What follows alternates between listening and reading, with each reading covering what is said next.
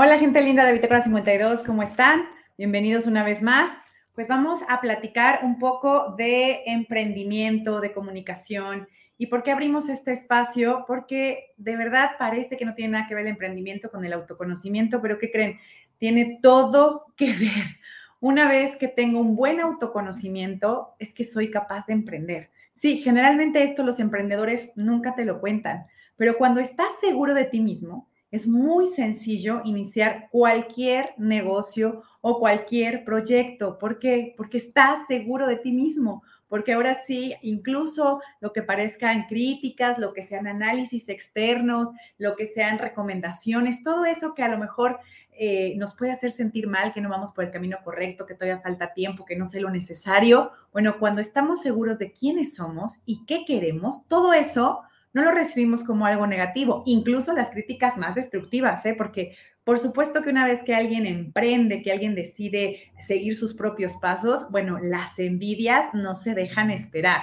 ¿Por qué? Porque cuando otros o la gente a tu alrededor empieza a ver que estás tomando decisiones que te van a llevar a, a un lugar incierto, a un lugar que ellos no conocen, a un lugar que no es del todo seguro, pues a lo mejor muchos lo hacen desde el amor, desde el cariño, desde el a mí me fue mal, no vuelvas a pasar por ahí. La experiencia que cada quien, como decimos por ahí, cada quien habla de cómo le fue en la feria y muchos otros te van a decir que no lo hagas porque ellos no se atreven a hacerlo.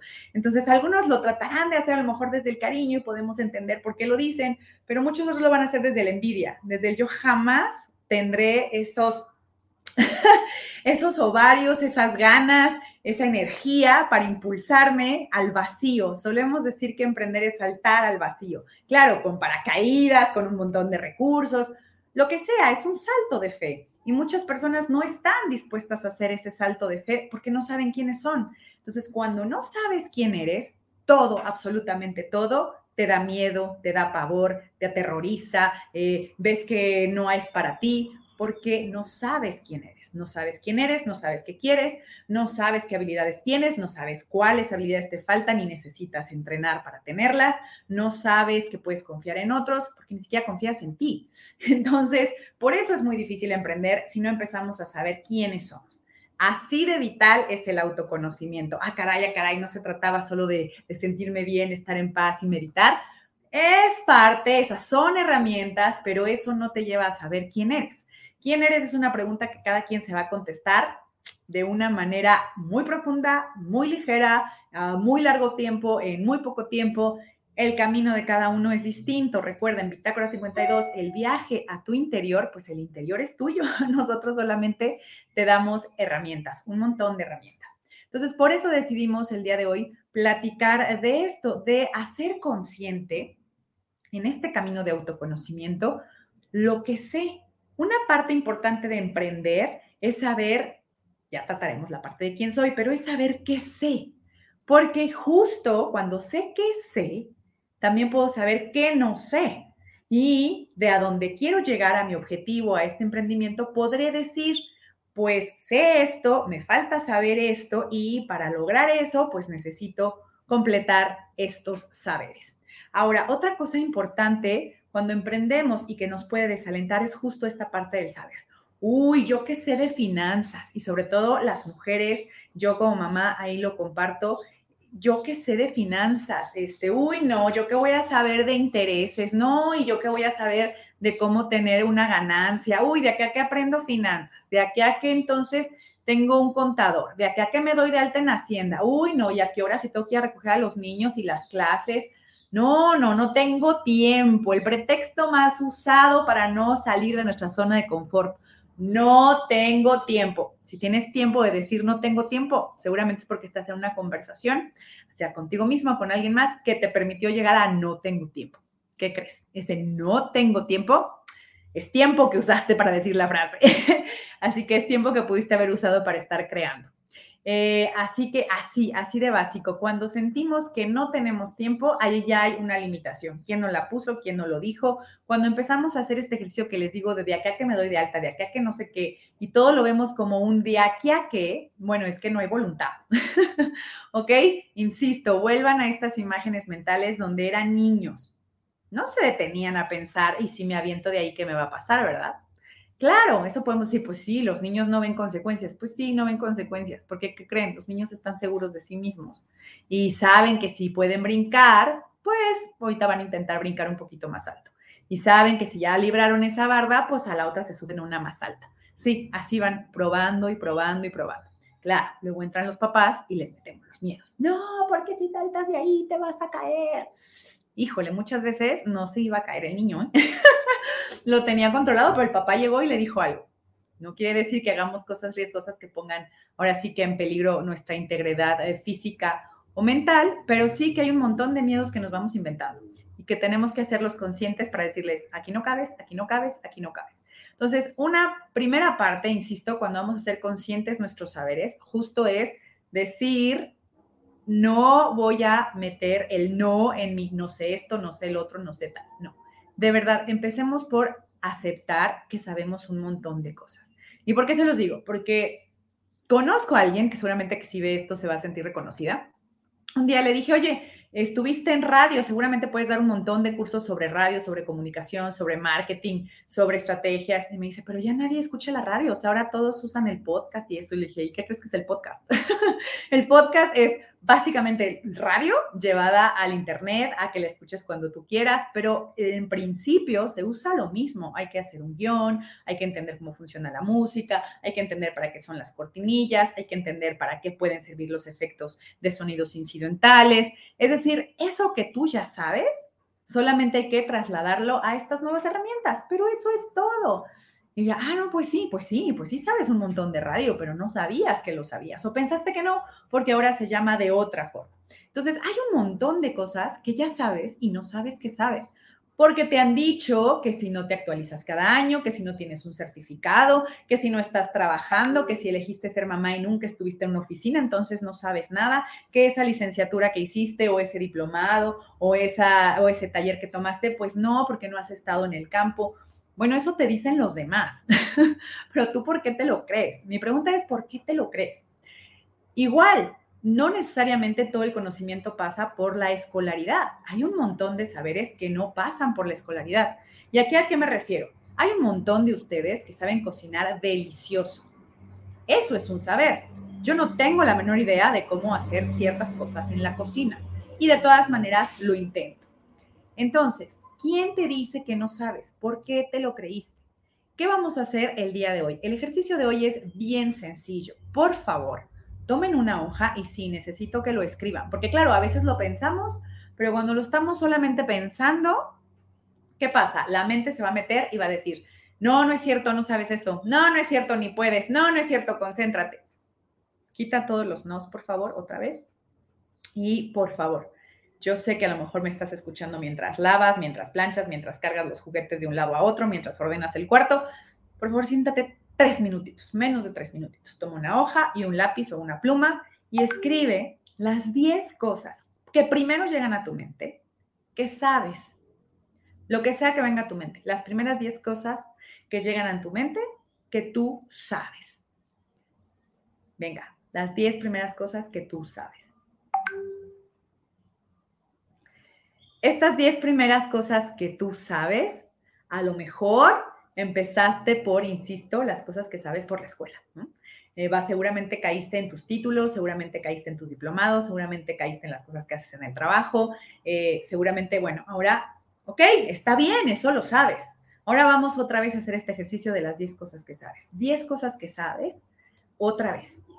Ya te acabaste como las que primero lanza tu cerebro. Otras 10 cosas que sabes, por favor. ¿Y qué vamos a seguir haciendo? Otras 10 cosas. ¿Por qué? Porque necesito que vayas profundizando en tus saberes y que vayas descubriendo que sabes un montón de cosas.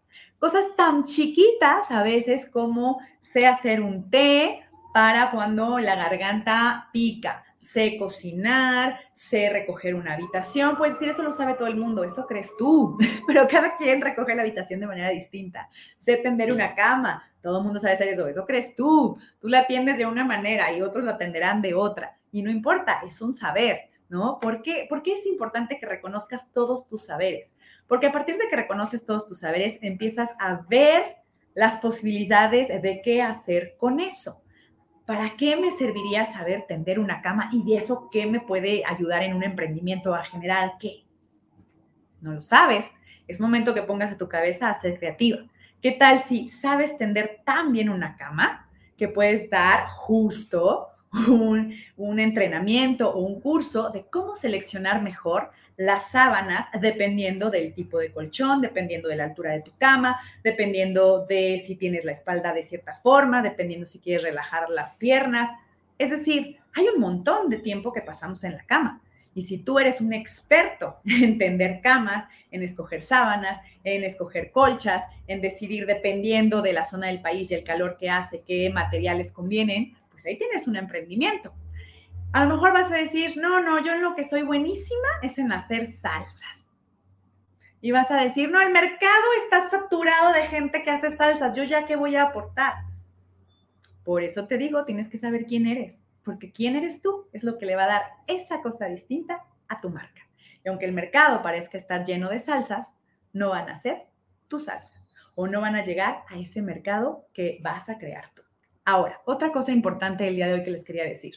También podemos empezar a recibir otros ingresos sin empezar con el soy una gran emprendedora y entonces voy a pedir dinero al banco y entonces voy a dejar de trabajar y entonces ahorita, claro, ahorita empiezo de cero todo.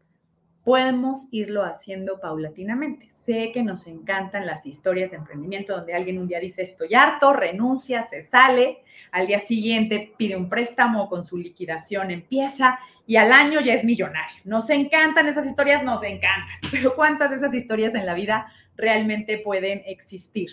Así que por eso empecemos poco a poquito y el día de hoy mi intención con que reconozcan sus saberes es que se den cuenta que hay un montón de posibilidades para empezar un emprendimiento y también que hay un montón de posibilidades para que empiecen a recibir ingresos no necesariamente para que suelten lo que tengan, pero para que empiecen a llegar ingresos desde otros lugares, ¿ok? El que sea que sea su ingreso principal, manténganlo, pero empiecen a ver en sus saberes otros lugares de ingresos. El ejemplo de las salsas, regreso. Soy muy buena haciendo salsas y a lo mejor antes de que me lance al mercado eh, con un etiquetado, con estar, eh, bueno, de display en algunas tiendas departamentales, en algunas tiendas de autoservicio, etcétera, a lo mejor empiezo por decir, oye, pues soy buena haciendo salsas y yo a la hora en que todo el mundo está llegando del trabajo en mi colonia corriendo, pues yo ya la tengo más libre porque yo ya recogí a mis hijos y yo en ese momento puedo vender la salsa para que la gente coma. ¿Por qué no empiezas por ahí?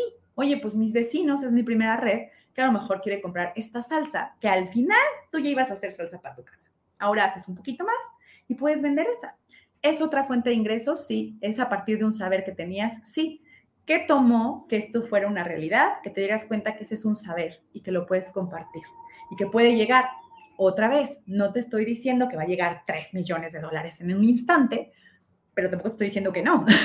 estoy diciendo que puedes empezar a estirar este músculo, a hacer este entrenamiento de, oye, mis saberes me pueden generar conexión con otras personas, me pueden generar ingresos, me pueden generar incluso darme cuenta que, oye, tengo una espinita sobre este tema y quiero seguir aprendiendo. Y a lo mejor vas a empezar a buscar espacios y tiempo para aprender algo. ¿Ok? Entonces, eso es lo que necesito que el día de hoy hagas. Haz una lista de tus saberes, de lo que parezca incluso absurdo, porque nada es absurdo cuando estamos hablando de creatividad, de comunicación, de encontrar posibilidades. Sé lavarme los dientes. Vas a decir, todo el mundo sabe lavarse los dientes. Eso crees tú hasta que vas al dentista y el dentista te dice, mmm, se está haciendo sarro ahí porque no te estás cepillando bien. ¿Y qué tal si das un taller de cepillado de dientes para niños pequeños? ¿Por qué no? ok, si tú crees que eres un experto en lavarse los dientes o dices, sé lavarme los dientes, bueno, a lo mejor por ahí te interesa. Puedes decir, sé cortar el cabello, arreglar las uñas. Claro, están todos los oficios. Los oficios en general siempre han sido una opción para que obtengamos ingresos extra o incluso hay quienes de ahí empiezan su emprendimiento y luego solo se dedican a algo que le llamamos oficios. Pero por favor, hoy quédate con esta idea. Haz tu lista de saberes. Insisto, primero haz los primeros 10 que vengan a tu cabeza, que estoy segura van a caer en lo académico. Luego haz los siguientes 10, que espero ya vayan llegando algo más pues no sé, deportivo, de entrenamiento, de cosas que hiciste ratitos, que a lo mejor ahí puede estar el, ay, pues sé bordar, ay, pues sé tejer, ay, pues sé hacer té, ah, claro, me queda súper bueno el chocolate de abuelita o de mi tía o de ese chocolate pan, me queda buenísimo. Empieza ahí y luego vas a seguir hacia abajo y seguramente vas a empezar a caer en cosas que asumes que todos sabemos pero no necesariamente todos sabemos. O si muchos lo saben, bueno, tú a lo mejor puedes encontrar una nueva posibilidad. Es decir, no hay nada nuevo bajo el sol, vete con esa idea, no hay nada nuevo bajo el sol. Pero, pero, no hay otro como tú. Así que aunque no hay nada nuevo bajo el sol, siempre está la posibilidad de que tú decidas contarlo, hacerlo, crearlo desde tu individualidad, desde tu saber desde tu especial y única manera de encontrar conexión de eso que aparentemente todos sabían y tú lo vinculaste de una forma distinta. Así que, por favor, llévate eso este primer día de pues de pensar en emprendimientos, en comunicación, de pensar que hay saberes que sabes y no sabes que sabes. Así que adelante, empieza a escribir tus saberes.